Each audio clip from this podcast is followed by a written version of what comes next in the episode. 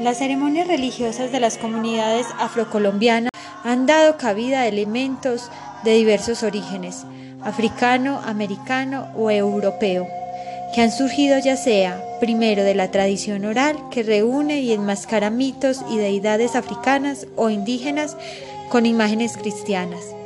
Segundo, de las concordancias de los momentos de celebración, nacimientos, muertes, ritos religiosos, etc. Tercero, del sincretismo, de los instrumentos musicales. Cuarto, del objetivo y ritmo de las danzas. Y quinto, de las formas y materiales de las artes plásticas que se despliegan en el decorado de los altares.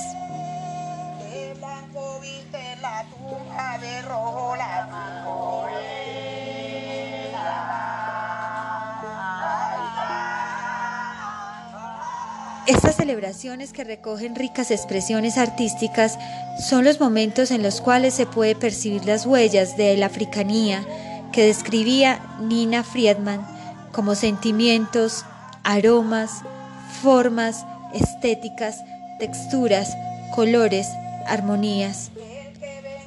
Es decir, materia prima para la etnogénesis de la cultura negra.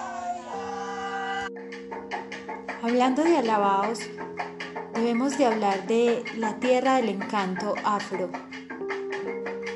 La región del Pacífico colombiano se caracteriza por su riqueza cultural. Su ascendencia afro lo ha posicionado como una región de alegría y sabor. En la costa pacífica colombiana se encuentra el departamento del Chocó, un paraíso en que la selva se mezcla con el mar, la cultura, convive con la cultura afro, se baila curulao y salsa por igual y el ritmo de Colombia parece ser el común denominador. Pero allí nace el alabao, un canto al despido, un canto a las almas, un canto a la muerte.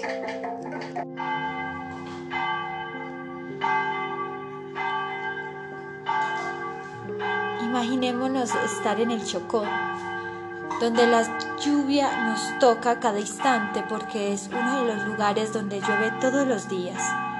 Allí se vive la muerte vivida, expresión paradójica para definir ese nivel intermedio donde se inscriben los ritos, los gestos, las representaciones esenciales del imaginario, de las actitudes, la sensibilidad y los comportamientos que las prolongan.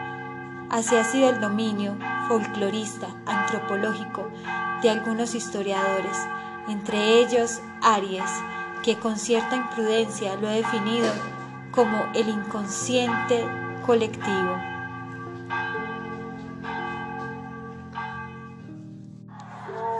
Acercándonos a la muerte, en el departamento del Chocó son las mujeres las que despiden las almas.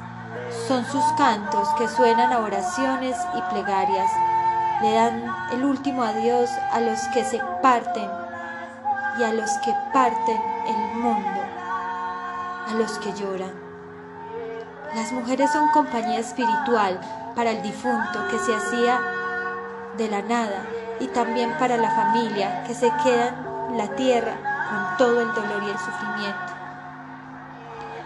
A estos rituales mortorios se les conoce en las comunidades afro del Pacífico colombiano como los guailes para los niños y alabaos para los adultos y levantamientos de tumba, prácticas que fueron declaradas en el 2014 como patrimonio inmaterial de la nación.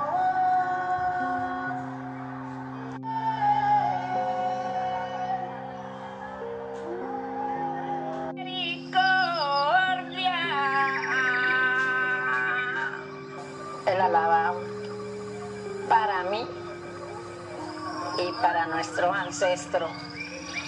Fue como lo, lo esencial, pues, sea para un velorio, última novena o un alumbrado.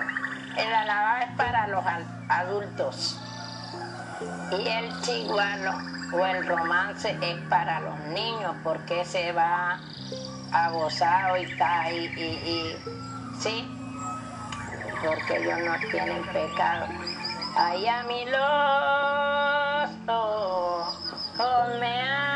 A quien escuchamos es a Fabiola Torres, gracias a un documental del señor Francisco Palacios. Reconocimiento a la dedicación del enriquecimiento de la cultura ancestral, de las comunidades negras y raizales.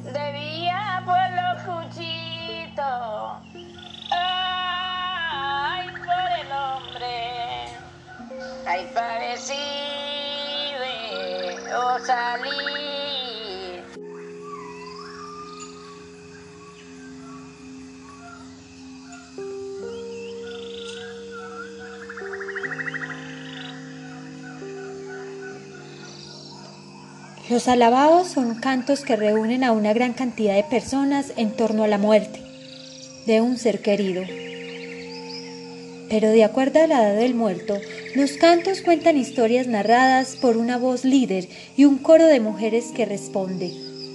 Si la persona murió en edad adulta, los besos resultan románticos. Se exalta a la alabanza a Dios se cree plegarias para que los acoja, lo perdone, lo cuide y le abra las puertas del cielo. Por el contrario, si muere entre los dos y los dieciocho años, se canta arrullos porque eran jóvenes que habían cometido pecado. Cuando muere un bebé, el velorio es totalmente distinto. Es una fiesta llamada Walí. Como dice Jesucita, son niños que han ido derecho al cielo. Es una fiesta. Dios los acoge inmediatamente. Thank you.